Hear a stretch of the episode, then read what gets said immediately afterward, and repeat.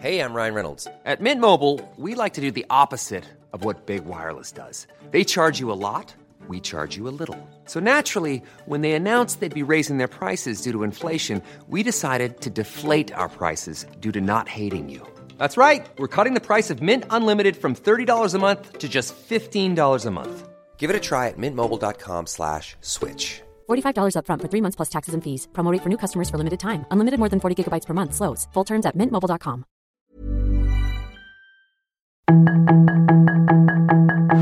Tarde a tarde, lo que necesitas saber de forma ligera con un tono accesible.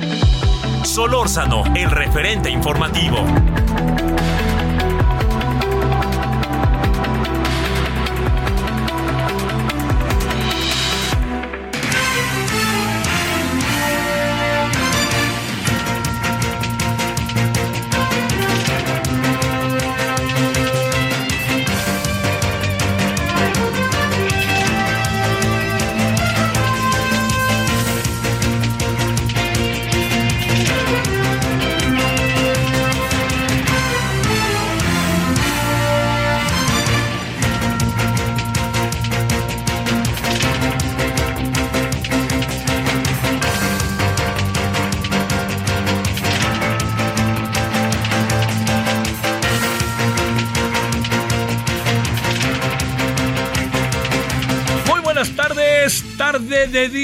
8 de junio del 2023, esperando que usted haya tenido hoy un buen día, que las cosas vayan bien.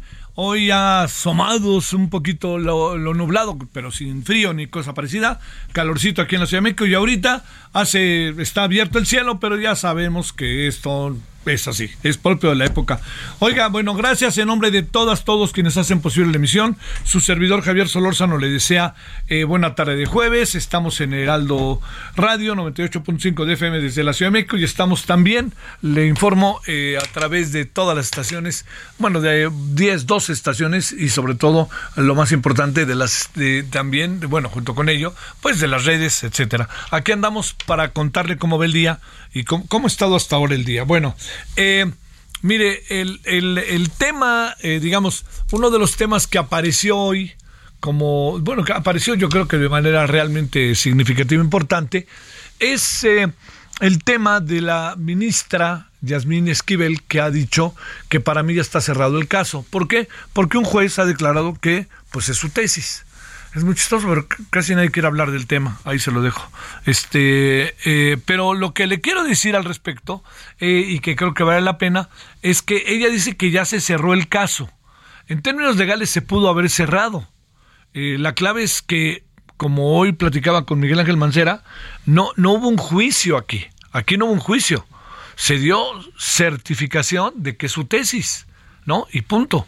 Y los abogados que son buenos para moverse de un lado y para otro y de otro lado para otro, pues hoy están en el holgorio total, ¿no? Sacándose fotos y con la ministra eh, muy contenta y satisfecha y con una declaración exultante, ¿no? Nosotros, este, ya sé, para mí ya esto se resolvió. Bueno, eso pasó, ¿no? Eso pasó.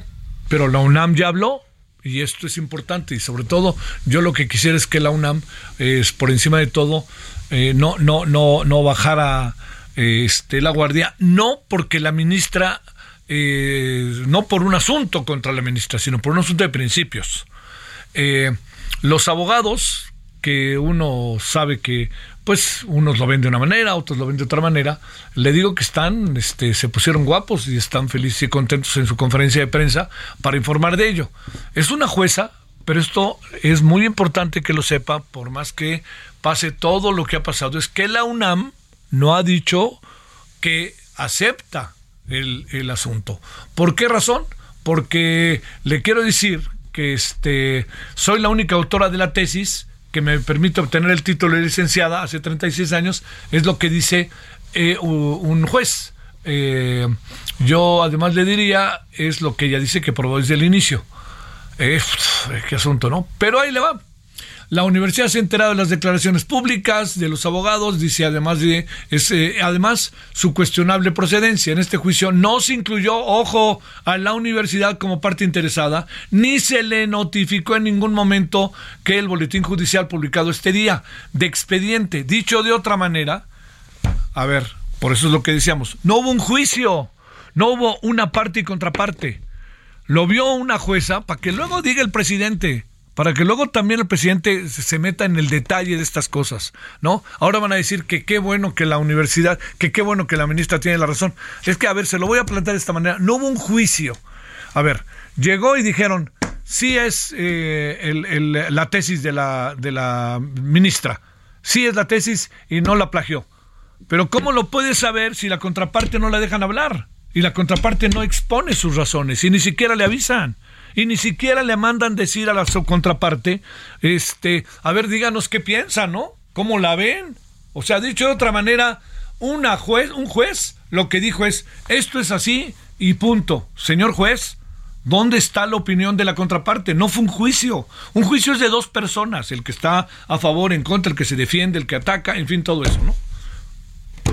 Es que así no va, ¿eh? Así no va.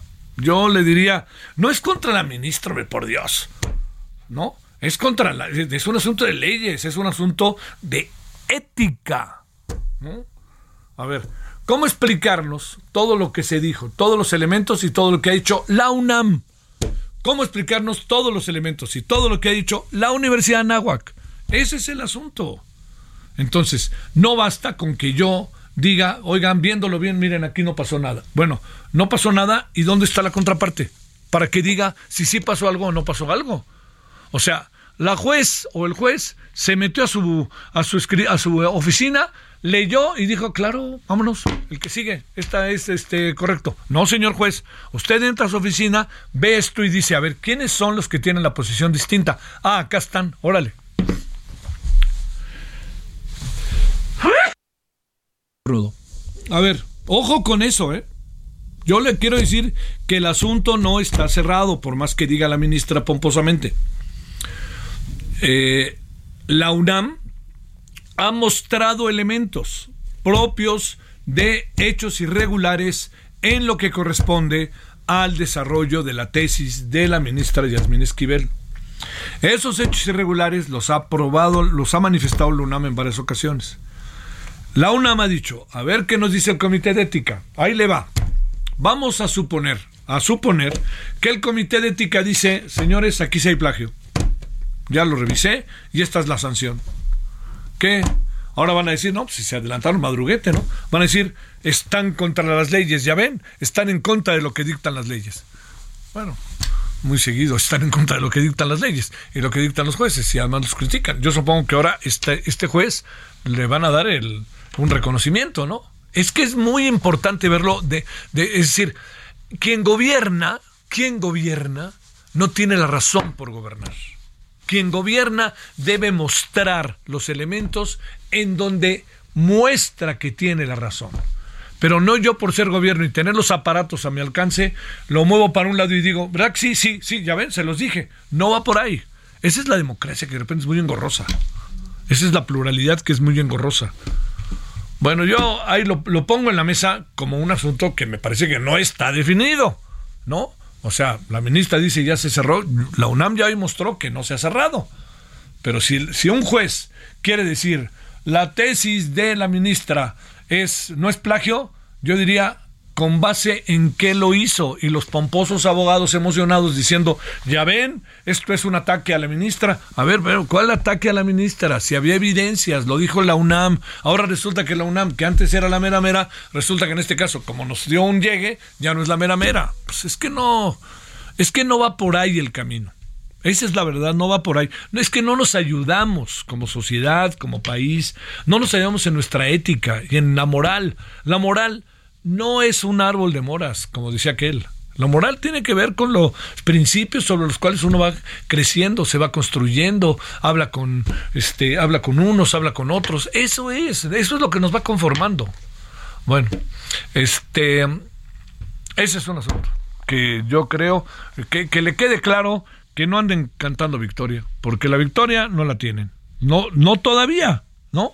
No todavía, no, no, no quiero decir por ningún motivo, este, eh, por ningún motivo algo que sea como en contra o, o, algo que tenga algún tipo de intencionalidad, no, con base en los hechos, estamos en otra cosa. Bueno, eh, ese es uno de los asuntos que tenemos este día. Bueno, otro de los asuntos que tenemos este día. Eh, fíjese que este corcholatismo en el cual nos hemos metido, me, a mí me parece que, que tiene toda una serie de tiene una, toda una serie de cuestiones que sí son favorables. Para Morena son muy favorables y yo creo que para el propio presidente. Yo no estoy tan seguro de que estemos ante una jugada maestra del presidente, porque el presidente en cualquier momento puede perder la iniciativa del proceso. Ahorita la tiene, hacen que no la tiene. Dicen que no la tiene, pero la tiene. Él lo sabe, y lo sabe el Mario Delgado, y lo saben los, las corcholatas, todos lo saben. Lo que se diga desde Palacio Nacional es trascendente, es definitivo. Entonces, lo que tenemos aquí como dos eh, elementos es que quienes van a ser ahora las y los precandidatos, estamos en un asunto muy delicado. Déjeme contarle por qué uno alcanza a ver que está muy delicado. Nosotros nos queda claro que no estamos en precampañas, ¿no? Nos queda claro que esto todavía no está echado a andar nos queda claro que en septiembre empieza el proceso electoral interno de los partidos, confrontaciones entre los, eh, los, los procesos candidatos y Después nos viene otra cosa, lo que nos viene ya es la selección de candidatos. Luego ya viene el proceso de este de ya de selección de candidatos, la presentación de los candidatos y luego ya viene la elección. No estamos en tiempo de precampaña. ¿Qué van a hacer las corcholatas ahora que les dan el visto bueno desde Palacio Nacional? ¿Qué van a hacer? Se lo pregunto muy en serio, ¿eh? ¿qué van a hacer? Van a salir a hacer precampañas fuera del tiempo de electoral. Entonces van a salir y desde el lunes voy a recorrer todo el país para que me conozcan. Y ahí van a estar. Va uno, va otra, va uno, va otro, para aquí, para allá. ¿Dónde está la ley? O sea, están adelantando un proceso para pelear, batallar, luchar entre ellos para ver quién de ellos es el candidato o candidata. No, para eso van. ¿Cómo se va a llevar efecto esto? No importa que renuncien o no renuncien. El problema es lo van a echar a andar. Y lo van a echar a andar y yo diga, ¿dónde está de dónde es, de dónde está la estructura que permite que ellas, que ella o ellos puedan echar a andar su campaña? No importa con renunciar no, yo voy a renunciar y aquí estoy desde el lunes. Pues, pues, renuncien o no renuncien, perdónenme, no, no cuenta mucho. Lo que cuenta es el esquema de carácter legal en que se van a meter, porque es la ilegalidad. Entonces, ojo con eso. Vamos a andar en un toma y daca interminable. Se lo digo, interminable que el, es que el INE no lo respeta, es que el tribunal, vean, lo son, no son, ya ven, se los había dicho, el tribunal era así. Y lo único que va a pasar es que van a venir una gran cantidad de demandas porque no es el tiempo para hacer precampañas. Y se van a hacer las precampañas. Y a eso vamos. Así le diría directito, a eso vamos, a las precampañas. ¿No? Y yo diría, ¿ya empezaron las precampañas? Pues no. Bueno, esa es una ese es otro de los asuntos que nos van a sacudir en los próximos días, porque insisto, el caso de la señora este Yasmín no está cerrado, aunque ella diga que está cerrado, porque no hubo un juicio, es una decisión de un juez, no hubo una contraparte. Un juicio es un asunto entre dos personas. Un juicio es llegar usted y yo, oiga, es que el letrero del Heraldo de México es mío y el otro me diga, no, no es mío. Bueno, pues eso es lo que debaten querían saber qué se pensaba sobre la, sobre el tema de la del, este de la tesis si era este plagiado o no pues le hubieran digo no bastaba con que lo viera la, el juez y dijera ah, no no es plagiada con base en qué lo dijo si hay una contraparte a la cual nunca le pidió su opinión ni le avisó ni siquiera dio el resultado ni siquiera le informó ni le boletinó a la UNAM el asunto. Por eso el boletín de la UNAM por fortuna rápido este salió y ahí está. Bueno dos asuntos para darle vuelta a pensar eh, moverse, ver por dónde va. Bueno, un asunto más. Eh, yo creo que esto del deporte y Ana Gabriela Guevara es un asunto de enorme relevancia. Ayer que hablamos con Betty Pereira, nos dio una cantidad de razones para entender que es algo que tenemos que abordar con la mayor seriedad. Yo espero que ahora que va a ir a la Cámara de Diputados, ya no le quedó de otra que ir a la Cámara de Diputados, yo espero, esperamos, y lo digo como parte de una colectividad, yo espero que no vaya a resultar que este proceso que va a seguir este, Ana Gabriela Guevara en la Cámara de Diputados sea de pechito. No, hay que verdaderamente ser, primero, señores de la oposición, vayan bien documentados. Ahora sí que hablen la Betty Pereira. Señores de Morena, vayan bien documentados para incluso ayudarle y mejorar el deporte, que es lo que nos importa. Yo pongo en perspectiva, ¿cómo le vamos a hacer para los Juegos Centroamericanos y el Caribe? ¿Cómo le vamos a hacer para los Juegos Panamericanos? Los dos se celebran este año. Se celebran también campeonatos mundiales. ¿Cómo le vamos a hacer el año que entra para los Juegos Olímpicos de París 2024? Pensémosle, ¿no? Vamos dándole vueltas, por favor. Urge. Ahora a las 17:15 en la hora del centro, aquí andamos todos los que hacemos posible la emisión, deseándole una buena tarde de jueves. Está calurosa, aunque al rato podría llover, ya ve cómo son estos días. Y eh, si le parece, pues vamos con algunos de los asuntos. Vamos a platicar con Katia Artigues con un asunto padrísimo. Ahorita se lo vamos a contar. Pero bueno, vamos y regresamos. Solórzano, el referente informativo.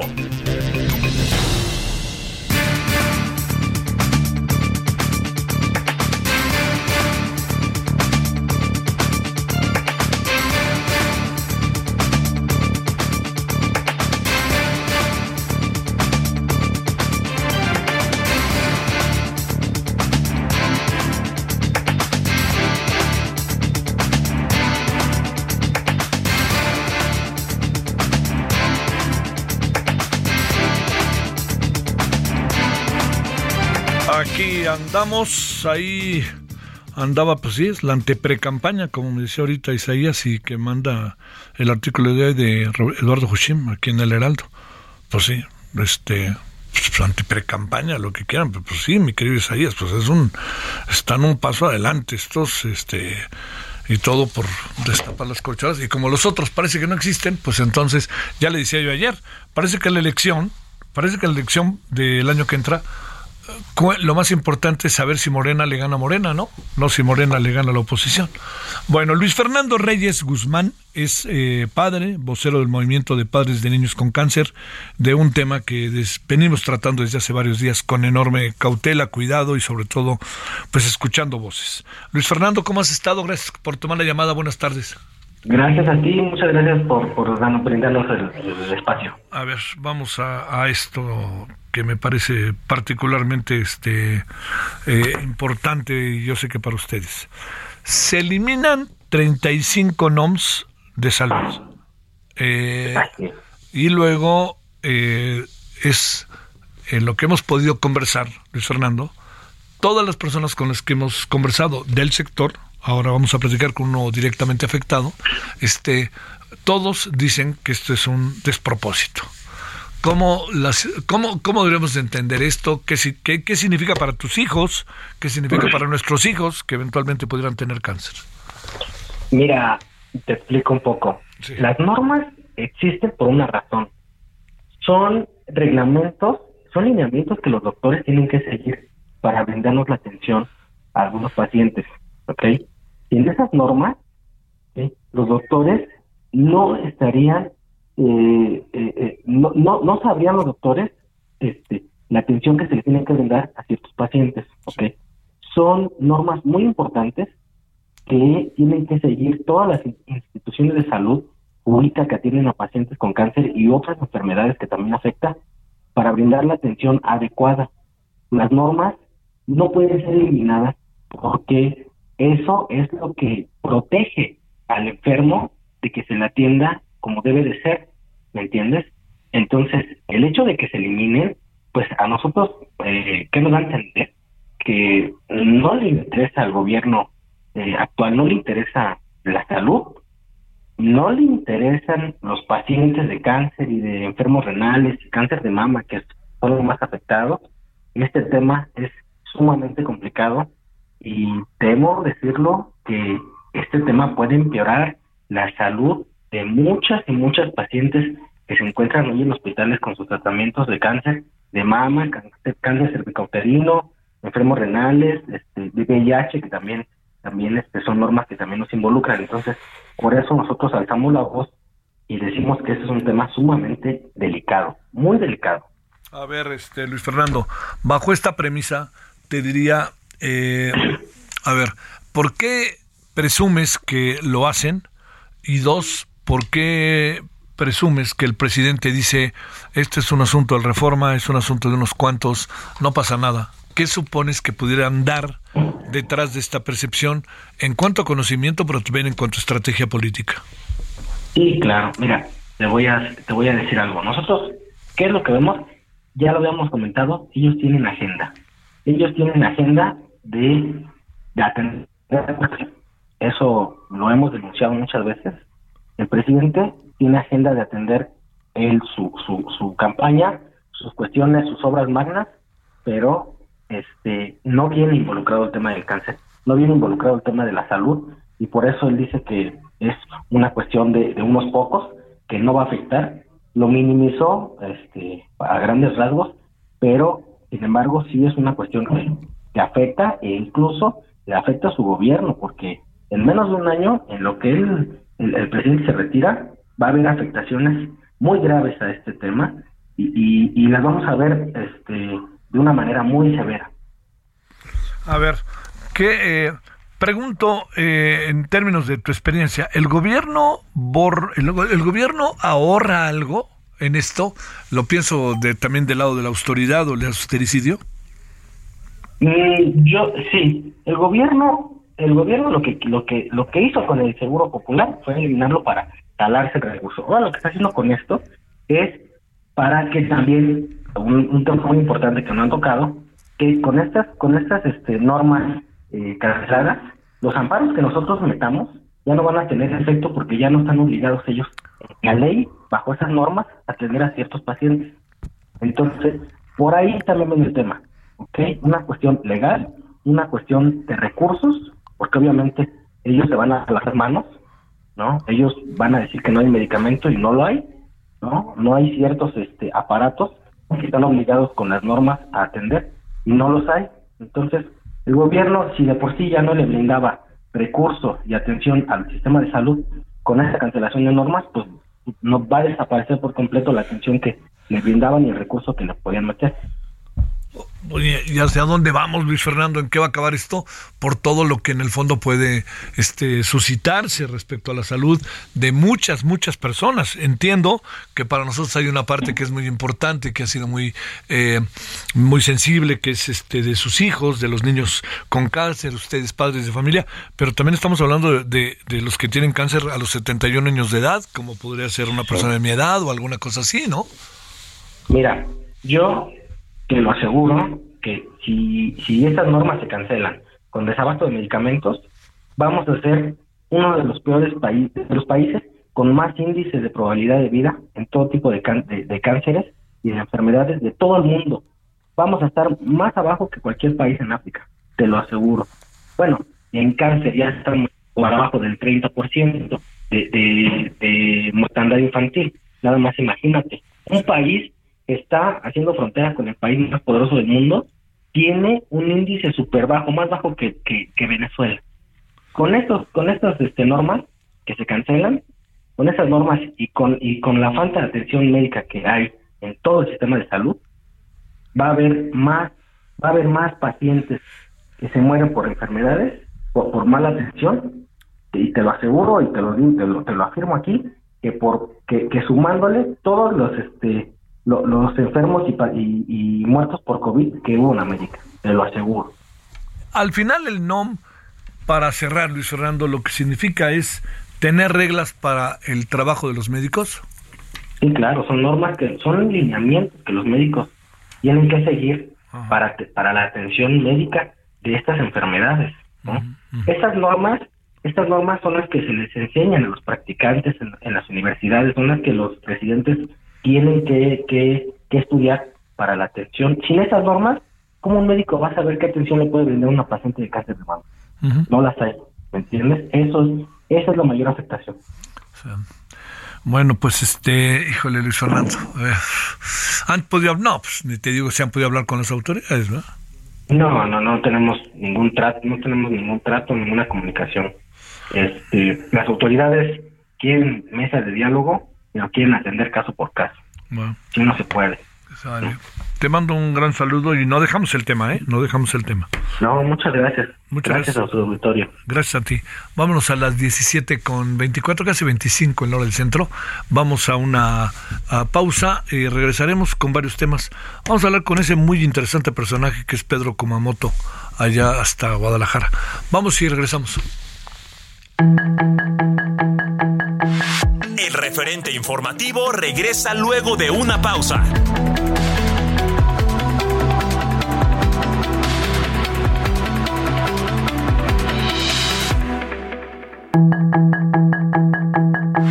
Estamos de regreso con el referente informativo.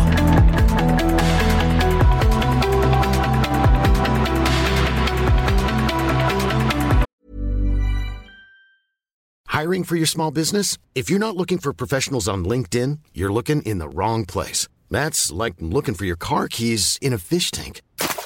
LinkedIn helps you hire professionals you can't find anywhere else, even those who aren't actively searching for a new job but might be open to the perfect role. In a given month, over 70% of LinkedIn users don't even visit other leading job sites. So start looking in the right place. With LinkedIn, you can hire professionals like a professional. Post your free job on linkedin.com slash spoken today.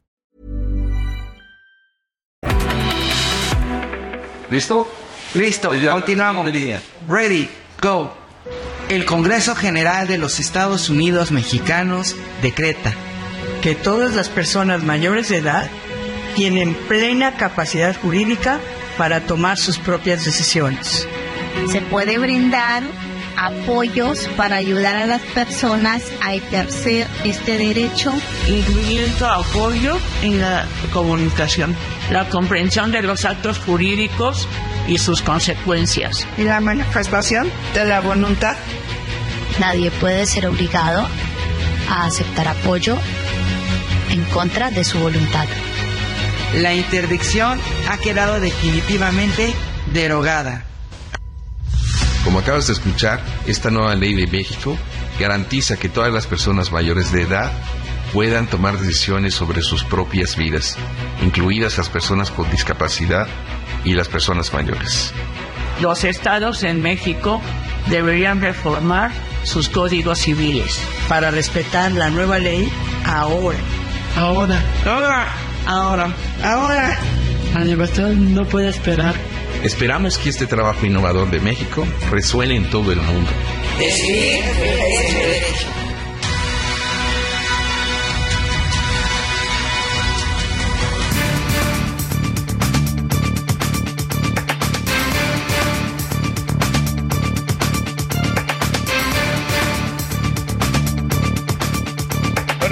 De vuelta. Es un bellísimo video que esta noche lo vamos a presentar completito. Bueno, ahorita lo presentamos completito, fue el puro audio. En la noche lo vamos a presentar este, con el inicio de nuestra emisión. una cosa en verdad muy sentida, muy profunda, muy de batalla, muy de lucha, ¿no? De lucha. Y le hemos pedido a quien es la directora de comunicación del Centro Mexicano para la Filantropía, el CEMEFI, Katia de Ortigues, que nos cuente y que nos diga de qué se trata esto que hoy escuchamos y que tiene que ver con que todas las personas mayores de edad tienen capacidad jurídica plena. Mayores de edad, hablamos de 18 años, con todo lo que esto significa. Queridísima Katia, te felicito antes que nadie. ¿Cómo has estado? Muy bien, muchas gracias. Muy contenta de saludarte y con una mala noticia para ti. A ver. pues que ya no soy director de comunicación del CEMEFI, también para mí. Ahora estoy. Oye, claro que lo sabe. Espérame, voy a regañar a estos. ¿Desde hace cuánto no eres del CEMEFI? sí, pues como seis meses. seis meses, bueno, hijo, sí. perdón, aquí, y yo diciéndolo, perdón. No, no, oye, me acuerdo que te fuiste y hasta con Ricardo Bucio, todo lo que platicaste, mandaste. Ay, perdón, perdón, este Es una institución muy querida para mí, en la, con la cual seguimos trabajando desde yo también. De hecho, acabamos de sacar una guía para de organizaciones de personas con discapacidad, del cual ojalá me invites a hablarte después, pero hoy hablemos de la capacidad jurídica.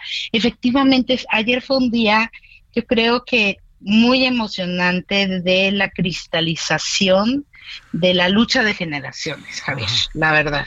Porque durante muchas, muchas generaciones, muchos años, no solamente años, sino pues sí, cientos de años se ha eh, pichicateado, por así decirlo, ¿no? Se ha negado el derecho a la capacidad jurídica de muchas personas sobre todo personas con discapacidad intelectual, psicosocial, pero también personas mayores que por, entre comillas, en el aire, el bien, su bien, ¿no?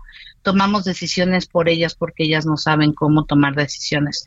Y este es un paradigma viejo, Javier, que en el tema de derechos humanos, conforme avanzamos con, con tratados internacionales, que además México ha propuesto al mundo, ¿eh?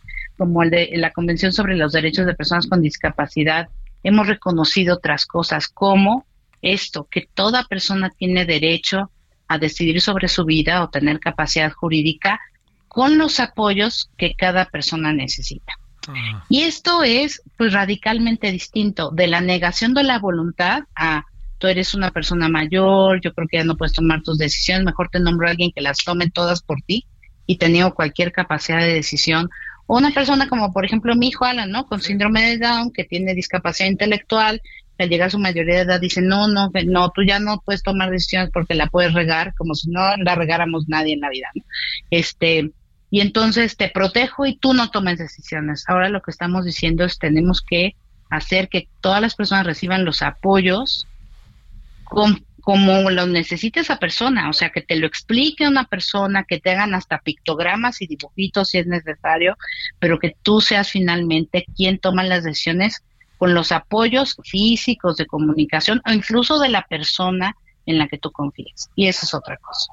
Uy, uy, uy, a ver, eso está, a ver, eh, ¿en qué etapa está? Porque eh, cuando platicábamos del tema y ayer que vi en las redes el video, este, que es muy conmovedor además de todo, este, te diría, y muy fuerte, ¿no? Este, te diría, eh, eh, Katia, eh, está en el DOF, en el Diario Oficial de la Federación, pero ¿falta algo para que esto tenga ya auténtico derecho de piso o ya lo tiene de hecho?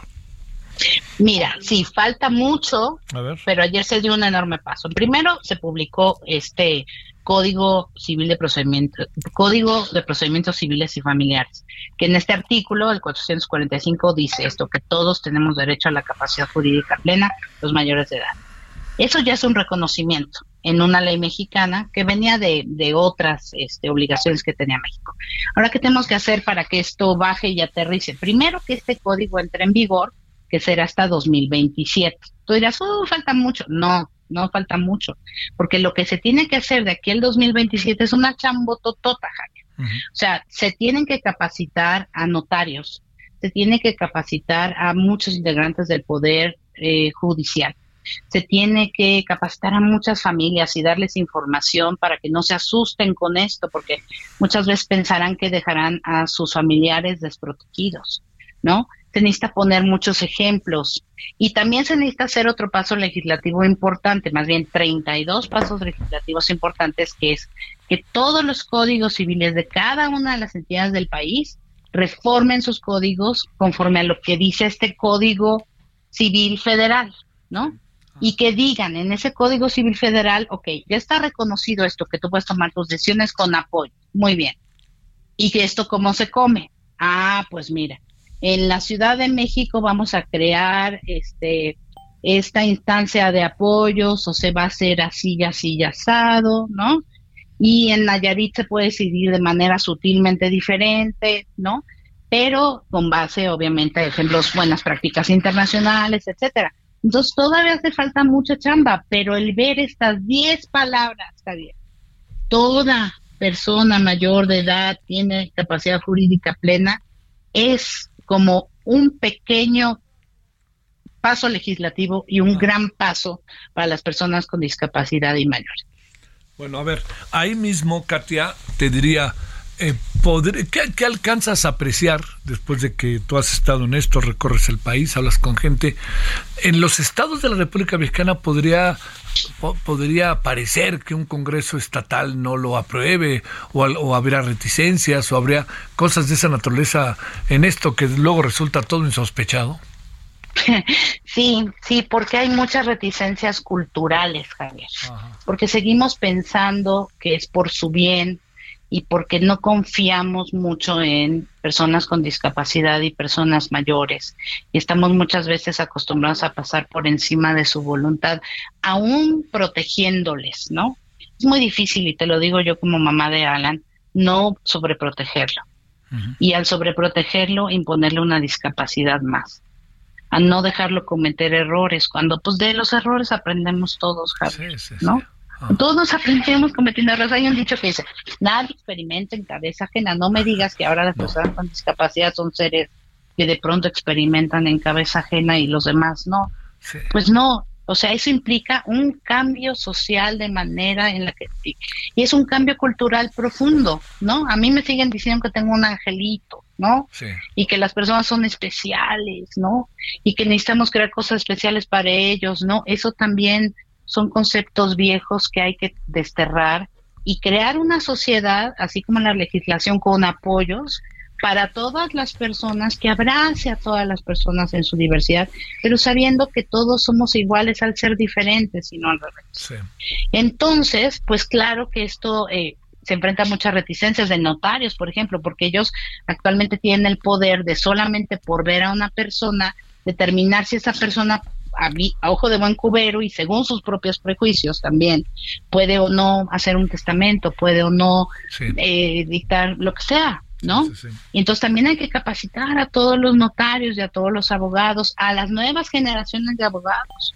O sea, es un, es un trabajo mayor, pero claro que esto hay que combatirlo a golpes de información, de sensibilización, de buenas prácticas y con la voz de las personas con discapacidad y mayores. Este, bueno, pero cuando cuando este inició la conversión me dijiste te tengo una mala noticia dije no puede ser que todo lo que se ha avanzado venga para atrás menos mal que era tu cargo y eso me tranquiliza muchísimo ah, pero lo que te pregunto es eh, a ver como para decirlo cuáles son como esos siguientes pasos que dar y sobre todo hay algo importante cuando vemos el video nos damos cuenta que hay todo tipo de personas en el video.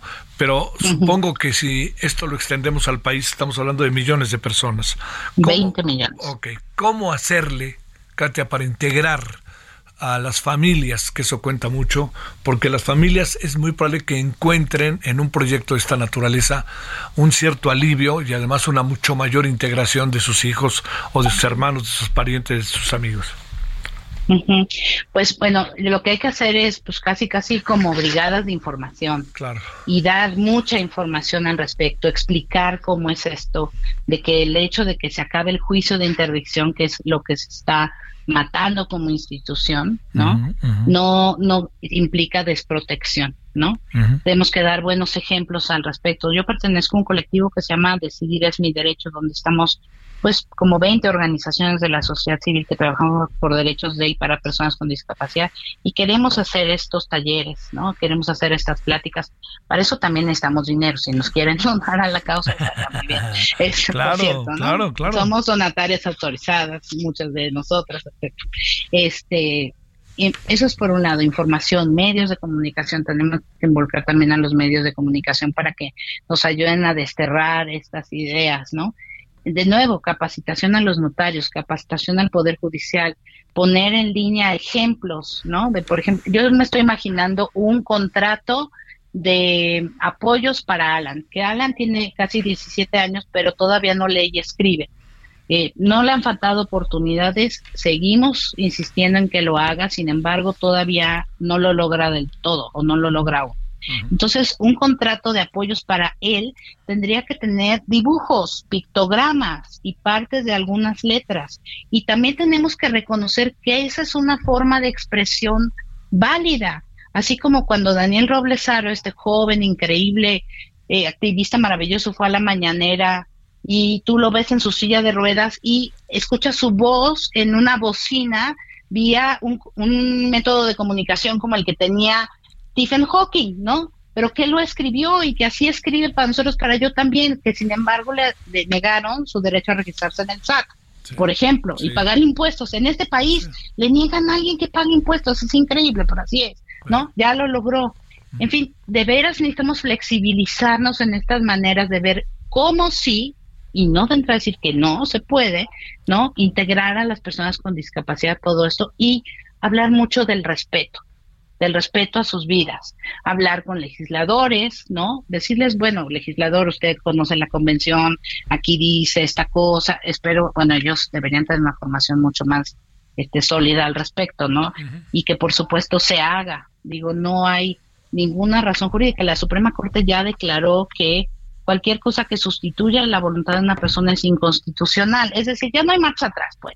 Pero sí hay que explicar muchas cosas. Bueno, para cerrar, este, eh, esta, esta experiencia, este gran avance que se ha logrado en estos días, de a lo largo de muchos años, te pregunto, eh, ¿qué pasa en otros países? Una opinión sobre eso. Pues mira, hay muchas experiencias distintas, ¿no? Eh, por ejemplo, Costa Rica, Perú, Colombia se adelantaron en este reconocimiento hace varios años a México. Hay ciertos problemas para la implementación, porque te digo, implica un cambio cultural muy importante. Entonces yo creo que nos podemos ver reflejados en esos que finalmente pues ser latinoamericano y aprender de ellos. En Estados Unidos, por ejemplo, no se reconoce del todo esto, pero ya ves que ahí cada estado tiene pues eh, mucha mano libre con respecto a otras cosas que sí o no hace la federación. Hay buenos ejemplos en Texas, hay buenos ejemplos en Canadá, ¿no? De este respeto a la decisión de las personas.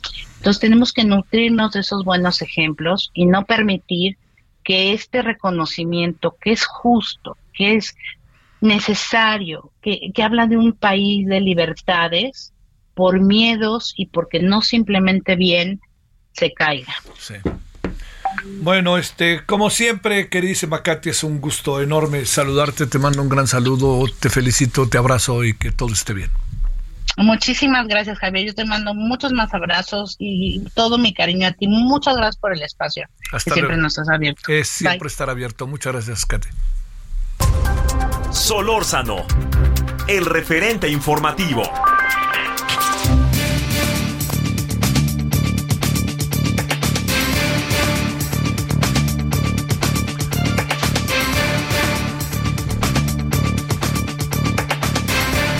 Bueno, le agradezco a Pedro Kumamoto, él es regidor en el Ayuntamiento de Zapopan, fundador del Partido Político Futuro. Querido Pedro, gracias que tomas la llamada, con enorme gusto te saludo, muy buenas tardes. Javier, qué gusto saludarte y saludar a todas las personas que te escuchan aquí a través del Heraldo eh, y sobre todo en un tema que también nos gusta mucho, que tiene que ver con la democracia y las juventudes y sobre todo cómo el poder le sirve a las personas. ¿Cómo has estado hoy, Pedro? ¿Cómo has estado? Bien, Bien, pues soy regidor acá en Zapopan eh, y pues es un trabajo que exige mucho, sobre todo porque a pesar de que luego tenemos mucha discusión sobre lo que pasa en el eh, gobierno federal, lo cual está bien, realmente la vida de las personas casi siempre es más afectado por el gobierno municipal, por la falta o porque estén servicios como la seguridad del agua, eh, parques y jardines, espacios públicos. Entonces, ha sido, digamos, un trabajo de, aprender mucho de cómo funciona el Estado y cómo pues, se tiene que mejorar también. Oye, esto, digo, no sé si empieces más allá del tema que vamos a hablar ahora, este Pedro, pero más allá de ello, este, de repente suena tu nombre para algo más de lo que eres ahora, regidor, ¿no? Incluso desde alcalde hasta este hasta presidente municipal de la ciudad hasta gobernador del estado. A ver, ¿piensas en eso? ¿En eso no piensas? ¿En qué andas en este sentido, Pedro? Bueno, pienso en eso en el sentido de que mi vocación es eh, digamos, el espacio o el servicio público. Eh, hay partes de, esta vocación que se pueden cumplir, por ejemplo, siendo profesor de la universidad pública, como soy acá en, el estado de Jalisco, de la Universidad de Guadalajara. Hay partes de eso que se pueden complementar también siendo activista, participando, escuchando lo que, digamos, las problemáticas como las que hoy estamos viviendo terribles al respecto de personas desaparecidas y de violencia en entidad y represión por parte del gobernador Enrique Alfaro. Pero también pues hay una parte que tiene que ver con cómo esos espacios de representación que normalmente no representan y normalmente no sirven, pues cómo los podemos utilizar eh, con ese objetivo, ¿no? Entonces, eh, la, neta, Javier, pues sí, claro que pienso en eso, pero también por otro lado creo que todavía es muy pronto. Creo que a pesar de que, eh, digamos que lo que está pasando en nuestro país nos demuestra que el 24 ya llegó y que ya se arrancó, yo creo que esto debe de tomar más tiempo, creo que nos debemos a, nuestras responsabilidades todavía y por lo mismo pues bueno, en este momento todas las opciones están abiertas, ser candidato a diputado, ser candidato a presidente municipal, ser candidato a la gubernatura, pero pues ¿qué tal si ahorita más bien nos enfocamos, que es lo que he platicado? No, no, no, no, no. oye, tienes, no, oye, oye, Pedro, pienso que, que, digamos, es inevitable como preguntarlo, pero, pero, pero pienso, híjole, te lo diré, ¿eh? parece que te estoy dando coba, pero pienso que tienes razón, ¿eh? Pues es que sí, la verdad digo, nosotros fuimos electos para tres años, no ha terminado ni el segundo año y yo creo que todavía es un momento de, insisto en la parte de no negar que claro que somos seres eh, políticos, que estamos participando en estos procesos. Yo creo que eso es sano, es reconocer lo que lo que lo que nos mueve, pero que ya estemos eh, o ya hayan personas que estén abandonando sus cargos para buscar otro encargo, lo respeto, yo no lo juzgo, pero yo no quiero hacerlo o, digamos dedicarle más tiempo por el momento. Bueno, a ver, siguiente asunto. Una pregunta ahí concreta para entrar al otro tema de la reducción de edad. ¿Cómo ves lo que pasó con lo del call center? Eh? Javier, yo creo que es una muestra muy clara de cómo están las cosas mal en el estado de Jalisco y déjame ponerlo en estos términos, en el entendimiento de que no es responsabilidad única de una sola autoridad, en el entendimiento de que es un fenómeno multicausal y también en el entendimiento de que esto tiene muchos años y que se ha venido recrudeciendo, pues entiendo que, que estamos frente a un fenómeno muy complejo. Pero por otro lado, de lo que sí es eh, responsable gobierno actual tiene que ver con la respuesta, tiene que ver con el acompañamiento de las familias, tiene que ver con la no revictimización, tiene que ver con la apertura, tiene que ver con que el gobernador encabece la comisión de búsqueda de personas desaparecidas, lo cual no ha sucedido durante eh, toda su existencia y lo han eh, denunciado los colectivos. Entonces, yo lo que te puedo decir es que creo que hoy por hoy lo que estamos viendo es que estamos en una ruta equivocada. No lo planteo por, digamos, por una interpretación de, electoral y ya, sino tiene que ver con los resultados que están a la vista de todas las personas que vivimos aquí en Jalisco y por lo mismo, pues la, invitación es cómo cambiamos la estrategia, cómo podemos empezar a reconocer que eh, si lo que estamos viviendo es una de las peores, o es más bien la peor eh, crisis desaparecidas que hemos vivido en el Estado. Nosotros, Jalisco, representamos el 15%, el 15% de todas las desapariciones de todo el país, pues es algo, algo que debe de hablar. Es decir, esas 6.549 familias que todavía no encuentran a sus familiares, lo, se debe de mover estos eh, 8.500, eh, perdón, estos 10.643 homicidios que han sucedido en lo que va de este sexenio, que excede por mucho el sexenio pasado, tiene que hablarte de, que tienes que cambiar de estrategia. Lo que estamos viendo es razón, es, eh, eh, pues ahora sí que yo sí me atrevería a decir de eh, pues este intento por callar las voces que están señalando lo que está mal con golpes, con pues una búsqueda de desacreditar a, los, a las personas desacreditadas y bueno, ya el último, la última estocada a esta vía de represión, mm. retirando un antimonumento que ponen víctimas y que ponen personas que fueron eh, levantadas por la policía estatal hace tres años en los hechos del 4, 5 y 6. Entonces, yo creo que esto nos debe llamar a cambiar el rumbo, todos tenemos que entrarle a cambiar. Hicimos hace poco un llamado a que el Congreso del Estado se enfoque solamente durante los próximos meses en temas relacionados con cómo mejoramos el presupuesto de egresos para el 2024, escuchando a las autoridades, a las, a las personas que son expertas, a las familias, cómo abrimos eh, la discusión tanto de la constitución, como las leyes estatales para mejorar el marco normativo y cambiar lo que se necesite cambiar para acompañar a las víctimas y prevenir el delito. Pero bueno, nosotros vamos a trabajar para que eso siga siendo un tema eh, que busca soluciones, que escucha a las víctimas, a las personas que saben y que se vuelva más bien una prioridad en el gobierno Oye, en breve, fíjate, traíamos un chorro de temas, Pedro, pero bueno. Sí, no, qué bueno, qué bueno saludarte, Javier. Sí, oh, no, hombre, sabes que a ver si la semana que entra le seguimos, pero una breve reflexión, breve reflexión, si no te importa, sobre qué piensas de la reducción de edad para ser legislador y para ser funcionario público como secretario de Estado. Una breve reflexión.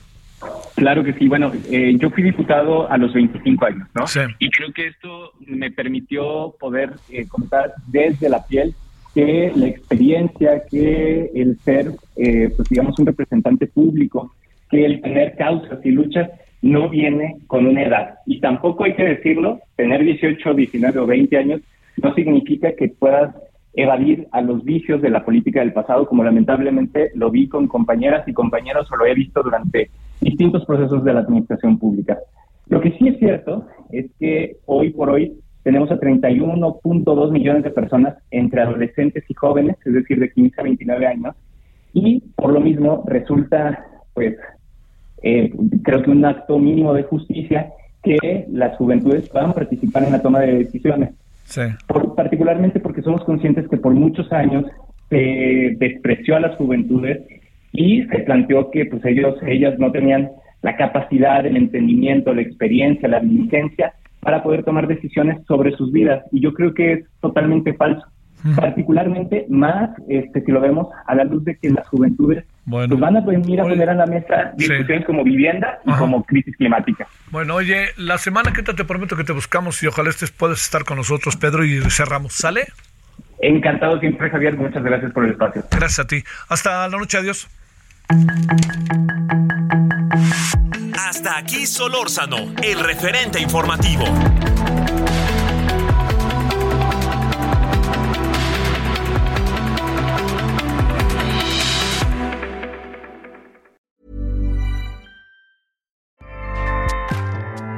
ACAST powers the world's best podcasts. Here's a show that we recommend. The Real Housewives is a guilty pleasure for most, but if you're looking to not feel guilty about that pleasure, tune in to Everything Iconic with me, Danny Pellegrino, where I break down all the messy moments and behind the scenes antics of Bravo's popular franchise. And on Everything Iconic, I also interview celebrity guests like Kelly Ripa, Kiki Palmer, Drew Barrymore, Cameron Diaz, and more about their guilty pleasures, their past work, and so much more. So if you're pop culture obsessed and find yourself watching way too much reality TV like me, tune in to Everything Iconic with Danny Pellegrino wherever you listen to podcasts. ACAST helps creators launch, grow, and monetize their podcasts everywhere. ACAST.com.